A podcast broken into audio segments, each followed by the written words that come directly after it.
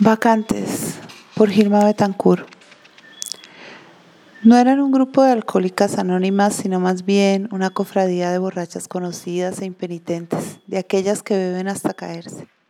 ¿Cómo se habían reunido? ¿Desde cuándo estaban juntas?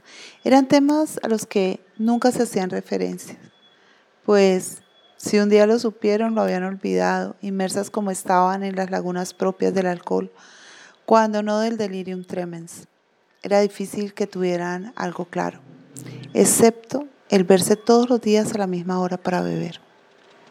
Isaura era la mayor de todas, aún conservaba algo del brillo de la juventud, perdida en aras del licor y el tabaco.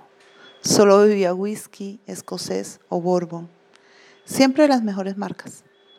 Cuando estaba alegre hablaba de su pasado, de lo feliz que había sido, del amor que había compartido con su marido y con su hijo, de los viajes realizados y los logros alcanzados. Lamentablemente el tema acababa por llevarla a la depresión, pues más temprano que tarde recordaba el accidente en el que al perderlos a ellos se quedó sin nada, sin nada más que el alcohol. Por lo general era ella quien pagaba los tragos, para eso tenía dinero de sobra y ninguna otra razón que para vivir. La cuidaba su mayordomo, a quien llamaban Dionisios, por ser el encargado de pedir el licor y llevárselos. También les conseguía comida y evitaba que cualquier vivo se aprovechara de ellas. Le seguía Giselle, mucho más joven que Isaura, pero a quien se le notaba más la edad. Quizás porque había empezado a beber desde antes, desde mucho más joven. Era una corredora de bolsa sumamente exitosa. Y a diferencia de Isaura, no bebía para olvidar ningún trauma o drama familiar. No lo hacía porque estuviera triste o alegre. Bebía simplemente porque le gustaba. Y así había sido siempre. Se definía a sí misma como bebedora por vocación, deseo y derecho propio. También había estado casada, pero su marido la dejó porque no pudo aguantarle el ritmo, porque se cansó de verla beber hasta caerse, día a día, semana a semana, sin excepción.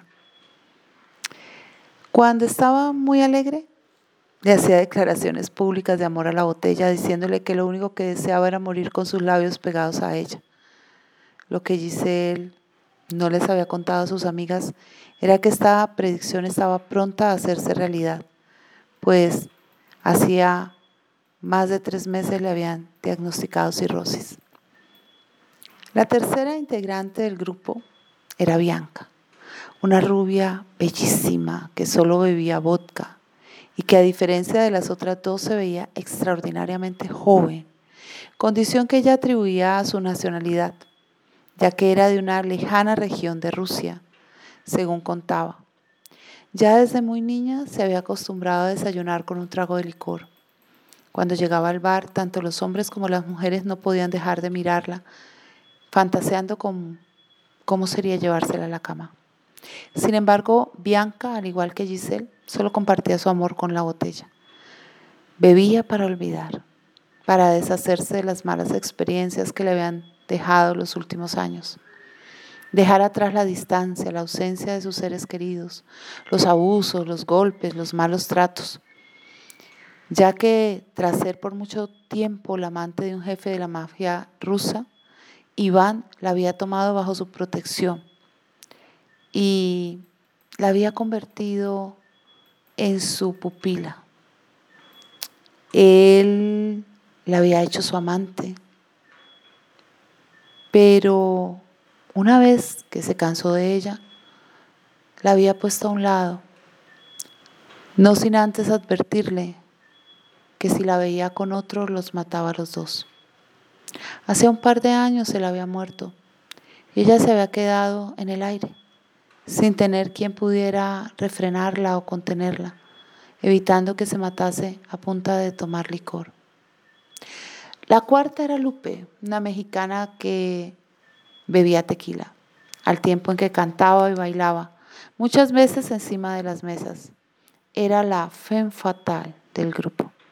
Siempre entre copa y copa encontraba a alguien con quien irse a la cama. Era bebedora de profesión, pues entre copas, decía, le era más fácil levantarse los hombres que al final pagaban su renta. Dionisio estaba loco por ella y se le notaba.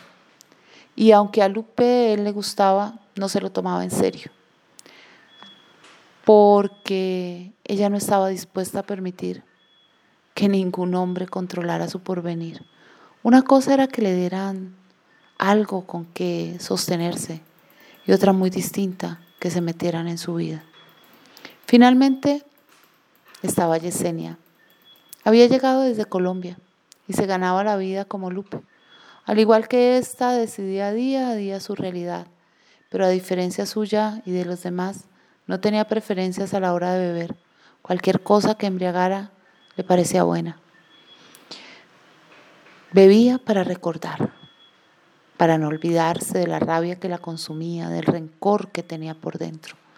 Rencor con el hombre que la había contagiado, con los sucios que la habían manoseado a lo largo de toda su existencia, que le habían robado los hijos y el amor, cuando siendo muy niña le mataron la familia y se la llevaron a ella. ¿Cómo había sobrevivido? A fuerza de rabia, le había dicho a quien le preguntara, a fuerza de rabia y de rencor.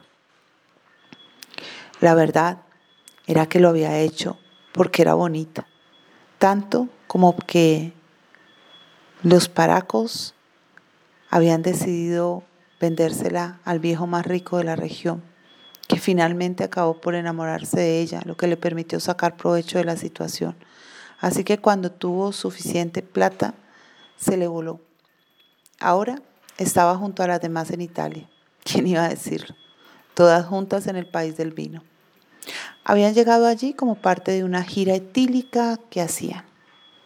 Ya habían estado en España, en Francia y en Alemania. Su destino final sería Grecia, donde planeaban sumergirse en el mar del vino hasta dejar de respirar muriéndose borrachas. Lo triste era que Dionisio pensaba que ellas estaban jugando cuando se lo decían. Pronto él se enteraría que ellas no mentían.